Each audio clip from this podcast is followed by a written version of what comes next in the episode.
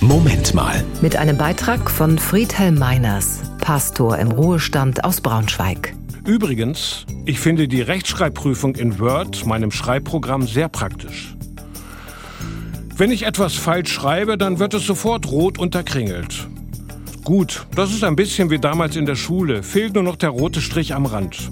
Aber egal, so stimmt in meinem Text zumindest die Rechtschreibung.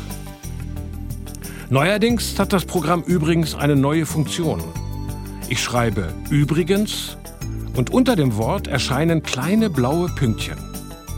Was soll das, frage ich mich und klicke drauf. Da lese ich dann zu meiner Überraschung Prägnanz. Versuchen Sie Füllwörter zu vermeiden. Stimmt. Auch das hat man mir in der Schule beigebracht. Vermeide Füllwörter. Sie sind von übel und schlecht für die Lesbarkeit. Übrigens, vielleicht, wirklich, letztendlich, alles Füllwörter. Es gibt fast 200 davon. Die soll ich vermeiden. Dann sind meine Texte perfekt, gestutzt wie ein englischer Rasen. Aber das will ich nicht.